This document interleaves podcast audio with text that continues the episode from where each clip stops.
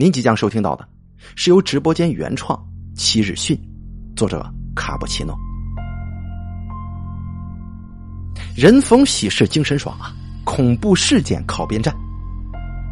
虽说事情已经过去十年了，可每次跟身边的朋友谈及此事，都不免让我心生寒意。我不愿意用太多的词藻去润色此事，因为我相信很多人听过之后都会深谙各种感受。在说这件事情之前呢，我得啰嗦几句。这事儿啊。发生在我读初一的时候，这是我离开父母跟弟弟多年之后，第一次回到他们身边，并且能够长期一同生活。这让我在那段时间里面肾上腺素飙升，欣喜若狂。也正是因为如此，胆小的我躲过了七天的恐惧狂潮。入学的第二天，同学们全身武装，带着装备。都是一些生活必需品，你比方说衣服呀、锅碗瓢盆啊、桶啊、衣架等等等等。就这样来到即将共同生活七天的湾边部队，踏下大巴车的第一时间，迎接我们的并不是宏伟而且英气的军事基地大门，而是一大片充满生机的绿色菜地，以及扑面而来的酸酰胺，也就是尿素的臭味。这空气好清新呐，很久没有呼吸过如此新鲜的空气了。说话的是我们的班主任，他微微的有些胖，但是却拥有一口流利到外国人都啧啧称赞的英语。听到同学们都窃窃的笑着，罗老师，你口味可真重啊！或许是互相之间还不是很熟悉吧，都显得有点拘谨。部队的四周多是视野开阔的菜园子，只有远处有几间低矮的自建楼房，想来呀是附近农家的住所，寥寥几户。而部队的正后方呢是一座山，这山也不是很高，也没什么风景。我们的宿舍楼窗户则是正对着这片荒芜的山，这让我有点兴奋，因为多少啊隔离了一点尿素的熏陶嘛。军训前夜，这是我们来到部队的第一天。他们并没有安排什么操练，所有的同学按照班主任给的名单入住，并且清洁好自己的宿舍之后，就被拉到操场上去开欢迎大会了。其实主要是介绍一下指导教官，还有就是接下来我们要接受的军训安排以及纪律。这一夜呢。我们宿舍都激动的没有睡，卧谈会开到第二天早操五点钟呢。军训第一天，跑步站军姿，正步走，七步走。一天操练结束，我们都累得抬不起眼皮来。再加上前一夜通宵的功劳，简单的洗漱结束，宿舍八个人都以当时认为最舒适的状态入睡了。半夜的时候，荣起身想要去洗手间，这恍惚之间，余光看见了住在斜对面上铺的小晶。她穿着白色的睡裙，坐在床头，优雅的梳着长发。哎呀，你干什么呢？大半夜的！等不及小晶回答，荣就别着脚往这洗手间的方向冲出去了。回来的时候，床头的小晶已经躺下了。释放过后的荣，疲惫感重新来袭，等不及褪去鞋子，粘床边就睡着了。第二天五点钟，宿舍的闹钟四起，叮叮当当的响个不停。所有人半眯着双眼，如同行尸一般的集合于洗漱间。这魔鬼一般的训练又要开始了。军训第二天，洗漱完毕，大家陆续回到宿舍整理舍容。我说：“小晶啊。”说话的容明显带着一点不悦跟不屑。昨天半夜我喊你，你怎么不理人呢？正在上铺叠豆腐块的小晶，一边整理的被子的四个角，头也不回的回答道：“哪有啊？我昨天晚上回来就趴床上睡觉了，睡到刚刚都还想不起来呢。前天都通宵吗？小晶后面说了什么，荣一句话都没听清，就像是掉了魂儿一般。举起的双手停在半空当中，继而一声尖锐的喊叫打断了所有人正在做的事情。大家都齐刷刷的看向了荣，只见他双手抱头，蹲在原地，不停的哆嗦着。这可吓坏了我们其余七个人呢。社长林走过去，轻轻的揉着荣的后背，就问他发生什么事了。我我昨晚看到的是，一个长头发的女孩在梳头，都垂到床板的位置了。可是我们这里我得解释一下，由于校方的规定，入学之后男生无一例外都剪了板寸，而所有女生的头发呢。是都不能长过齐肩的。荣的一席话让宿舍里的气息瞬间就凝固了。我说荣啊，你可别开玩笑啊，我们都胆小。社长林的声音明显有些颤抖。对呀，你可别瞎说啊。没有，我没瞎说，我真的看到了。荣腾的一下子站起身来，显然对大家的质疑有些愤怒。集合的哨音响了起来，大家若有所思的走向了中央操场。这一天的训练就又开始了。晚上拉歌结束之后，我们没有直接回宿舍，几个人围坐在一起聊起白天的事儿。荣说道：“我真没说谎。我担心气氛会再次尴尬。哎，会不会是你看错了？”而梅呢，怯怯的说：“我相信荣，今天我才发现，咱们后山呢有一片坟，因为有点远，所以我们一直都没注意过。但是那些坟呢，就是正对着咱们的窗户的。”听完梅的话，我们所有人都没再搭腔。由于夜巡的哨声在催促，我们不得不暂时离开操场，回到寝室，准备查寝睡觉。由于大家都比较害怕，所以我们都决定两两组团，一起睡在下铺。如果说发生什么突发情况的话，这样也能够跑得快。军训第三天，五点钟，疲惫的我们准时被轰鸣一般的闹铃给吵醒了。由于恐惧的占据，我们几乎又是一夜没睡，估计啊，也就是眯了个把小时吧。个个是哈欠不断，我们打定主意，今天训练完要申请换宿舍，不在这住了。晨跑完回到食堂用早餐的时候，凌晨值班同学的聊天再一次轰炸了我们八个人。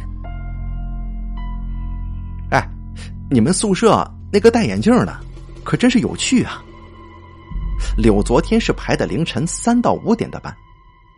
在这个军训期间呢，我们宿舍每一层都会有两个值班的同学，而值班呢是每一个时辰换一次岗。这半夜提着裤子去洗漱间，也不知道干嘛，一会儿又提着回来，我还以为他拿去洗呢。这大半夜的喊他也不理我。很明显，柳说的是荣，因为我们宿舍只有他是戴眼镜的。可能是没听到吧，林说道，而我的心却莫名的紧了一下。回到宿舍，我试探性的去问荣：“呃，荣啊，你早上三四点那会儿提着裤子干嘛去了？”我总觉得未知的事情会让人更加恐惧。三四点？没有吧？那会儿我还没醒呢。你是不是看错人了？啊，可能吧。训练完，我们八个人一同去找了班主任，说了发生的事情。一开始的时候，班主任是拒绝的，或许是我们认真到哽咽的情绪把他给打动了。最终，我们获得了对面空房间的使用权。虽说离得不是很远，但终归不再开窗见坟了。我们呢，也就不再强求其他的。可是恐怖却并没有因此停止骚扰我们八个人。新宿舍的格局跟原来的一样，不过在正中间多了一张大床。荣因为害怕，拉着玲睡到了大床上，我们其余六个人就各自归位了。军训的第四天，哎呀，好疼啊！第二天醒过来，玲觉得全身酸痛，就像是经历了一场打架一般，骨头啊有一种散架的快感。是不是没睡好啊？太累了。同床的荣关切的问：“啊，可能吧，我这全身呢就像是被揍了一顿似的。”晨跑完回食堂的路上，我们又遇到了柳，就是之前呢看到荣梦游的那个同学。柳有点生气的说：“你天天半夜提着裤子，你干嘛呢？喊你你也不理人。谁不理你了？我什么时候提着裤子不理你了？”荣被对方的火烧的莫名，有点来气了。嗨，都两天了，值班的时候遇到你，我喊你，你都不理我的。柳的同伴也搭腔道：“对呀。”我们八个人停下了前进的脚步，此刻连呼吸声都显得有些吵闹了。哎，等等等等！柳的同伴拉住了柳，看到石阶上的名字了吗？听说呀，这可能是墓碑，被那些不懂事的人拿来当了阶梯了，不能直接踩上去的。于是柳将悬在半空的脚又收了回去。那怎么办呢？吃饭的必经之路啊！你呢，要怀着敬畏的心，每踩一级阶梯都得说一句借过，知道吗？要不然呢，会不好的。柳的同伴说的这些话，我们是无从考证，但是石阶上的字，我们是有目共睹的。而借过就成了我们每次经过这里的习惯，必须得说。午休的时候，荣给妈妈打电话。询问自己是不是有梦游的习惯，而他妈妈给出的答案是否定的，这或多或少的让我们更多了一分不安。午休醒来，我们看到灵的手臂跟大腿上出现了大小不一却数目繁多的瘀斑，这可着实把我们吓了一大跳啊！难怪他呀早上说疼，因为训练的时候我们都穿着长袖的迷彩服。一直都没发现，大家叽叽喳喳的讨论了一番，最终得论：林同学睡觉不老实。一阵此起彼伏的笑声过后，我们就离开了宿舍。黑夜侵袭，随之而来的是疲惫的情绪。洗漱完，我连说话都略显奢侈，早早的就睡下了。半夜的时候，我被一阵吵闹声给惊醒了。快醒醒，快醒醒！灵。朦胧当中，我听到小金跟韩他们在喊他们俩起床，喊小玲和小荣。这是怎么了呀？这个时候，小梅带着值班老师也来到宿舍了，因为是整楼电力是统一关闸的。所以，值班老师是带着手电筒过来的，怎么回事啊？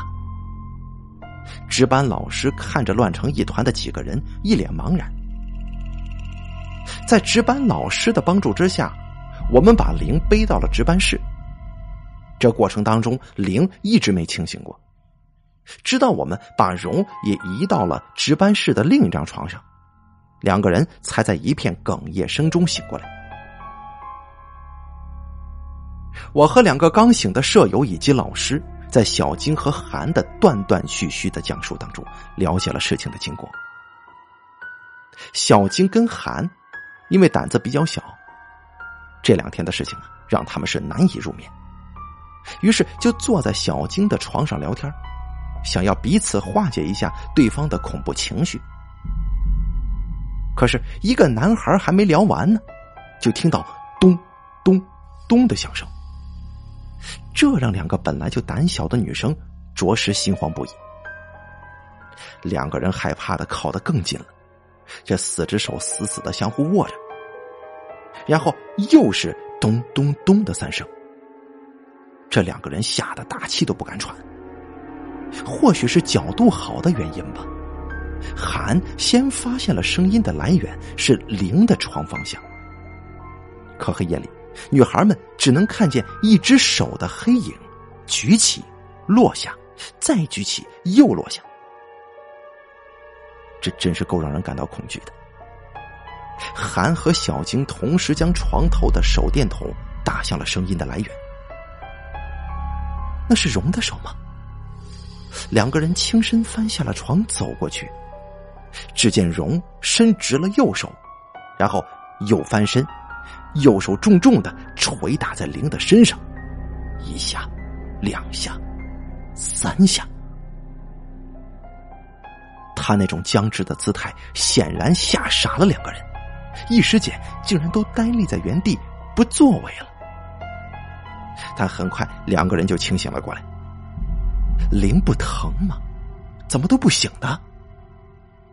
于是呢，就出现了之前混乱喊起床的一幕。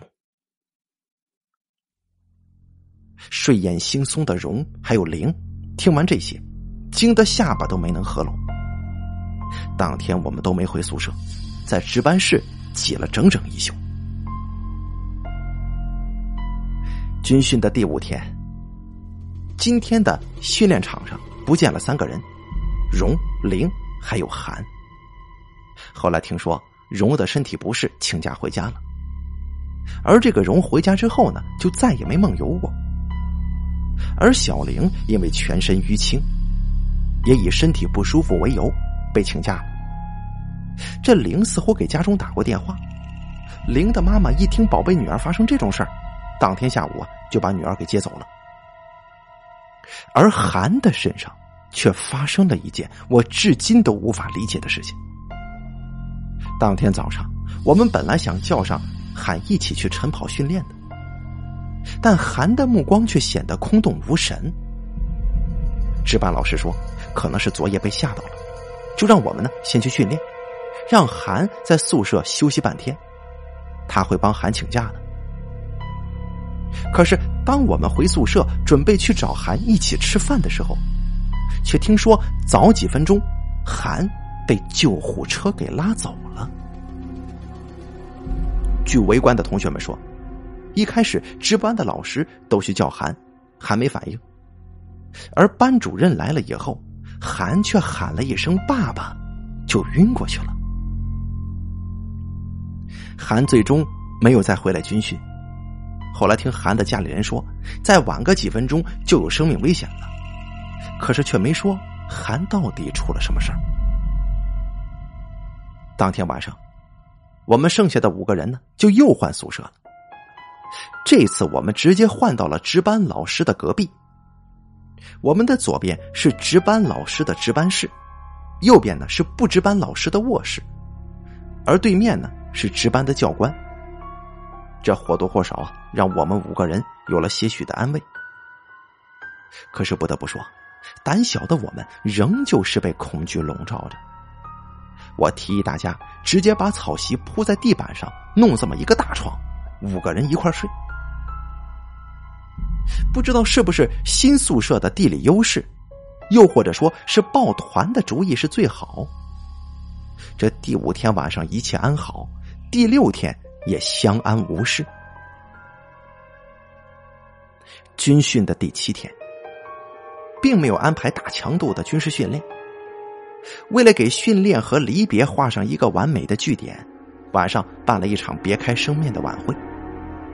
这脱胎换骨的我们，多少都有点飘飘然。回到寝室里，我跟小晶略显兴奋。为了不影响其他人休息，我们爬到了最角落的床上聊了起来。好一会儿，没说他也睡不着，想加入我们。可是，刚一坐下，我的床就轰的一声巨响，塌了。我们的卧谈会呀。就在值班老师的批评当中宣告结束了。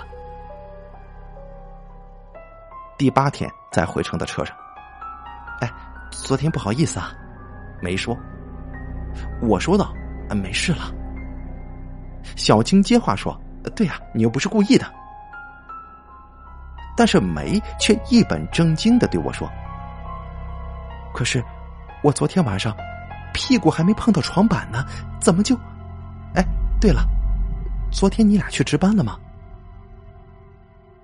要回家的小晶语气当中透着掩饰不住的喜悦，说道：“啊，对呀，我跟杏早上一到三点钟最后一班岗。”哦，是这样啊，就你们两个吗？可不就我们俩吗？我觉得梅的问题有些可笑。那可能是我看错了吧？昨天晚上你们回来，我迷迷糊糊的看到有三个人，有一个穿白衣服的站在后面。我还以为是谁跟你们一起去了呢。要知道，当天晚上我跟小金都穿着深色的 T 恤衫。我很希望这一次跟梅的谈话从来没发生过。事情过去十多年了，很多事情仍旧是个谜，我也不愿意深究。每每谈起，却总是觉得寒意逼人。不过庆幸的是，大家都是安好。